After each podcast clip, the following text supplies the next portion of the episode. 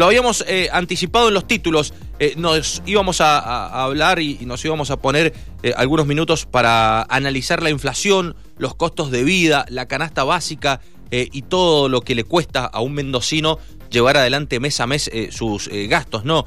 Gastos cotidianos de la canasta básica que tiene cada familia. Y por eso tenemos en línea a Francisco Machín, que es del Centro de Investigación Social de Mendoza, eh, quien ha hecho un informe sobre la canasta básica y ha arrojado datos que son muy interesantes. Es muy bueno el trabajo que han hecho. Francisco, ¿cómo te va? Muy buenos días. Hola, muy buenos días, Pablo Mayra. Un gusto poder charlar con ustedes. El gusto es nuestro. Eh, Fran, eh, primero que nada lo felicito. La verdad que ayer leía el, informe y es buenísimo, muy bien explicado, detallado, y demás está a decir que, que arroja datos importantes. por ejemplo, que de junio a julio la canasta básica eh, ya sufrió un importante incremento, ¿no? Eh, creo que eso es, eh, podríamos decir que es el título y después ustedes también tienen algunos puntos para destacar. Sí, totalmente. De hecho, este informe que les pasamos es el último con que contamos de julio y ahora en los próximos días vamos a sacar el, informe de agosto, así que también les invito a que la semana que viene podamos charlar de nuevo y, ver los últimos datos también. Claro. Eh, con respecto a julio, la canasta mostró un aumento del 4,4% con respecto al mes anterior. También me gustaría señalar que eh, metodológicamente eh, esta canasta hacemos el relevamiento en Ciudad, Guaymallén y Godoy Cruz. Eh, sobre una canasta de alimentos, los alimentos necesarios según los requerimientos energéticos de, de las personas. Entonces esta canasta contempla nada más aquellos bienes en alimentos que son necesarios para la subsistencia de las personas, ¿no? ¿Son los, son los mismos alimentos eh, de la canasta alimentaria nacional, digamos, con lo que se mide la indigencia? Sí, sí, sí. Tomamos eh, esa base metodológica de la composición de la canasta en base a los datos en cómo lo releva el INDEC, eh, en base al, a los gastos de los hogares, ¿no?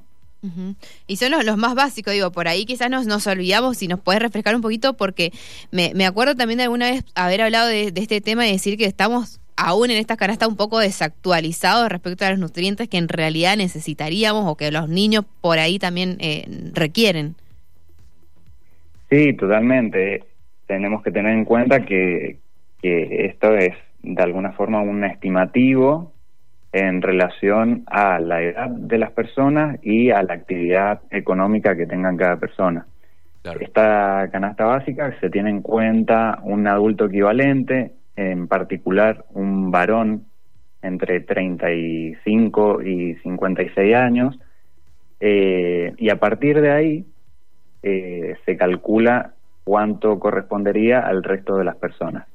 Entonces, por ejemplo, eh, por ejemplo, las mujeres tienen dentro de este mismo grupo etario un 0,74 un 74% de lo que consumiría un varón.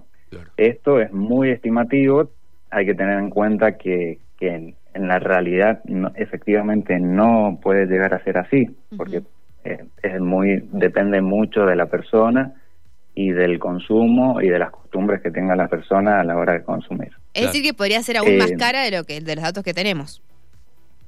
Sí, sí, sí, sí, totalmente. Eh, podría ser aún más cara. De hecho, la canasta que relevamos eh, nosotros es un poco más cara de la que releva la, Dirección de Estadística Provincial. en julio la canasta para un la canasta para un adulto equivalente fue 38.257 y la que releva la Dirección de Estadística Provincial estaba cercana a 30.000, por ejemplo. Claro, una linda diferencia. Eh, ustedes eh, también hacen un relevamiento eh, de acuerdo a los distintos tipos de casas, de hogares, de las cantidades de personas que viven en esos hogares. ¿Qué nos podés comentar de eso? ¿En cuánto varía, teniendo en cuenta una familia tipo, digamos, quizá de tres integrantes, cuatro, a una que ya quizás hay cinco integrantes o más? Claro, bueno, otra propuesta que, que quisimos dar desde el Centro de Investigaciones es reflejar también otras composiciones o configuraciones de familias u hogares que por lo general no, no están muy visibles, digamos, en, en, lo que son las estadísticas, ¿no? Entonces, por ejemplo, si tomamos en cuenta un hogar tipo 2, que es la composición de un varón de 35 años, una mujer de 31, un hijo de 6 años y una hija de 8 años, esta canasta dio de 118.200 para junio eh, después, por otro lado, podemos pensar un hogar con tres integrantes, por ejemplo, una mujer de 35 años, su hijo de 18 años y una madre de 61 años. Podemos pensar este, este hogar, eh, que lo llamamos hogar tipo 1, y su canasta fue de 94.113 pesos. Y, por ejemplo, también que, bueno, dentro las configuraciones de, Mendoza y, en cuanto a, la composición familiar de una mujer eh, madre soltera, por ejemplo, en un hogar con dos integrantes, una mujer de 27 años y un menor de, de 8 años, eh, esta canasta el valor fue de 55.856 pesos para junio. ¿Hay algún dato que les eh, haya llamado a ustedes la atención en todos estos números y cifras que nos estás dando? Bueno, eh, yo creo que el, yo creo que lo que va a venir ahora para el mes que sigue, o sea, en los próximos días, como les decía, vamos a ver un gran salto en algunos en algunos alimentos en particular arrastrado ¿no? por el efecto inflacionario que, como bien mencionabas, Mayra, hace un rato, claro. de, de este 12,2% en Mendoza y 12,4% en, a nivel nacional, vamos a ver un aumento muy grande en, en algunos alimentos, como en la carne, que a nivel país han dado entre el, el 20 y el 50%, dependiendo de las zonas, ¿no? Francisco, y eh, tenemos eh, sobre esto que estás hablando, eh, hablamos de que el estudio de ustedes de junio a julio, la canasta básica alimentaria subió mm, algo más del 4%. Em, en junio, julio, la inflación medida por el gobierno, lo que informó la de ella y el gobierno nacional, fue que era, del, por ejemplo, en julio fue del 5,2%. Algo similar, con una mínima diferencia, a lo que fue el, el aumento de la canasta básica alimentaria. En ese sentido, ¿vos crees que la canasta básica alimentaria puede llegar a subir un 12% o algo similar eh, para este mes, para septiembre? Bueno, hay una correlación, se comportan de alguna forma muy similar. Eh, estamos esperando los, últimos cálculos, pero va a rondar eh, entre el 10 y, el 11%, calculo. claro, muy relacionado a este 12,2%, ¿no? Claro, sí tenemos que tener en cuenta que en la medición de la inflación se toman otros precios, no solamente los alimentos. claro, sí, sí, sí, sí. Aunque los alimentos contemplan la mayor parte del gasto de los hogares. Entonces, el aumento que se dio en el rubro de alimentos y bebidas de, de la Dirección de Estadísticas Provincial fue un aumento del 14%, por ejemplo. Sí, y, eso representa un impacto del cerca del 50% de ese 12%. Claro. Eh, y coincide también que en, lo que mide la inflación el, gobierno, eh, entre todos los eh, puntos y, rubros que, analiza, generalmente en los últimos meses los alimentos son es lo que más aumenta. Sí, sí, sí, totalmente.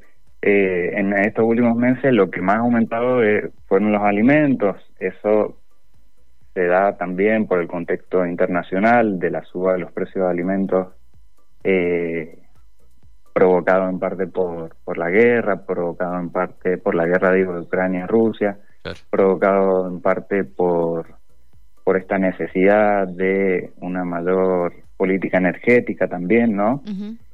Y pero en esta ocasión, en este mes de, de agosto, si bien el rubro de alimentos y bebidas creció un 14% con respecto al mes anterior, podemos ver que el rubro de atención médica y gastos para la salud aumentó un 20% con respecto al mes anterior. Claro. Es un gasto muy importante que, lo estamos viendo por ahí en las personas que tienen prepagas o u otros servicios de atención médica, eh, se ve muy contemplado en, por ahí, ¿no?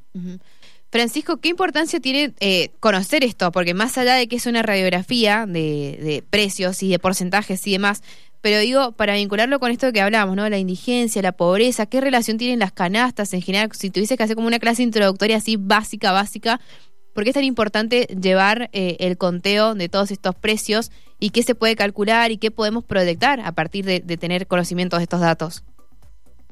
Bueno, es importante conocer porque de alguna forma el efecto inflacionario nos va desconfigurando todos los precios. Pensemos que no todos los precios de todos los bienes aumentan en la misma cuantía.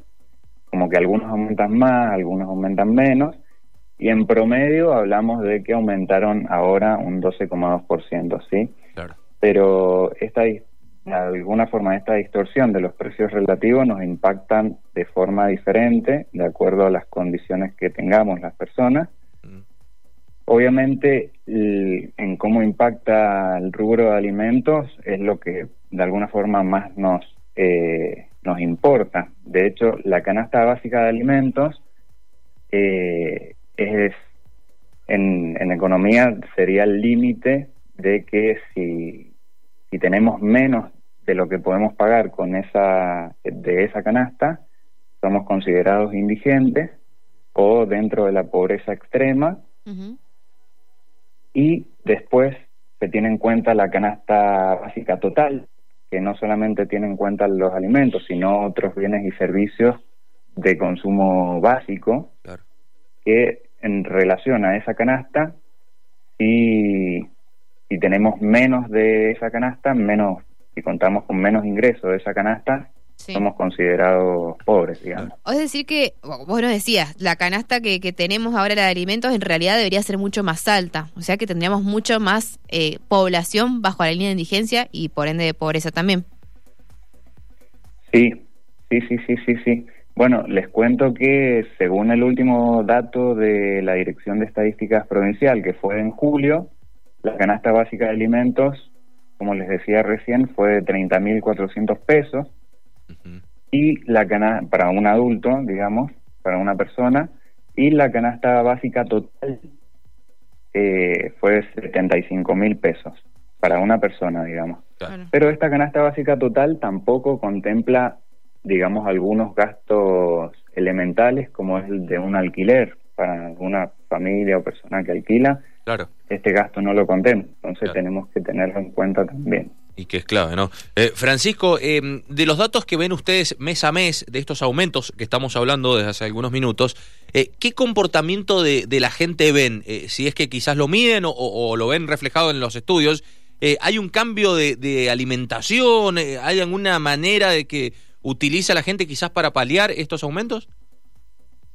Bueno, hay distintas estrategias que, que hemos visto que se han dado en esto de primero priorizar las mayoristas, por ejemplo, o algunos supermercados que tienen algunos descuentos en relación a algunos días si se puede pagar con tarjeta o no, ¿no? Como algunas estrategias en relación a eso. Claro. Y después con respecto al cambio de consumo, eh, bueno, hay, hay tendencias de que lo que va aumentando de la carne se ha tratado de sustituir por otro tipo de, de, carnes, digo, otro tipo de proteínas, eh, otro tipo de consumos de algunas verduras que, que, bueno, también ahora estamos viendo algunos, algunos grandes aumentos en algunas frutas y verduras, como por ejemplo bananas y, y, lo que es tomate también, ¿no? Claro, claro, claro. Eh, pero sí, solemos ver algunos cambios en el, consumo también en relación a eso. Bien, eh,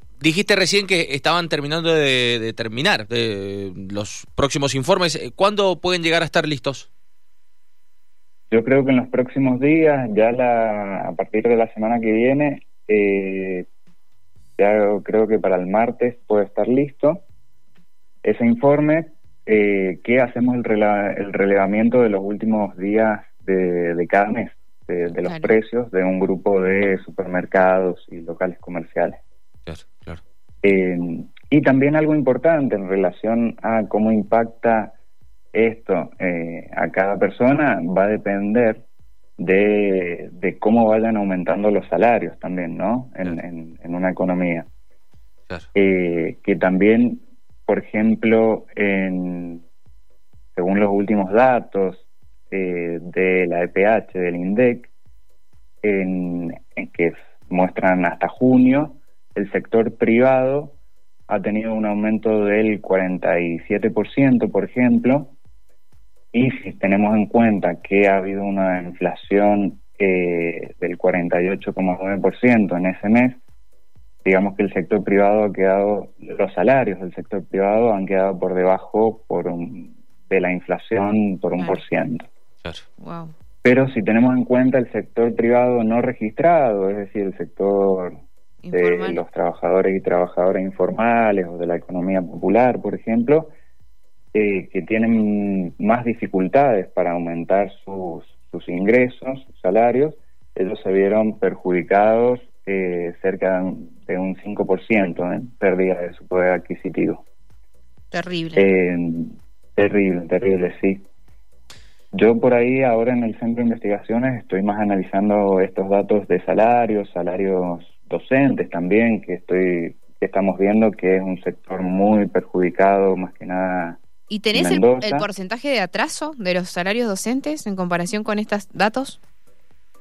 Sí, por ejemplo, hasta agosto un salario promedio de, tomando el cargo de maestra de grado con 10 años de antigüedad, el salario neto ronda en los 230 mil pesos y esto representa un, un aumento del 110% anual que digamos de lo que va del año hay un aumento real con respecto a la inflación cerca del 19%. Pero esto hay que tener en cuenta que venimos de años en los que no ha habido un aumento con respecto a la inflación. Entonces, si tenemos en cuenta, por ejemplo, en este último periodo de gobierno, que va de diciembre de 2019 hasta agosto de 2023, eh, los salarios docentes perdieron cerca de un 7% de su poder adquisitivo. Esto más que nada fue lo que impactó en el 2020, que no hubo ningún aumento de los salarios, contrastado con un aumento de la inflación del 36% en 2020.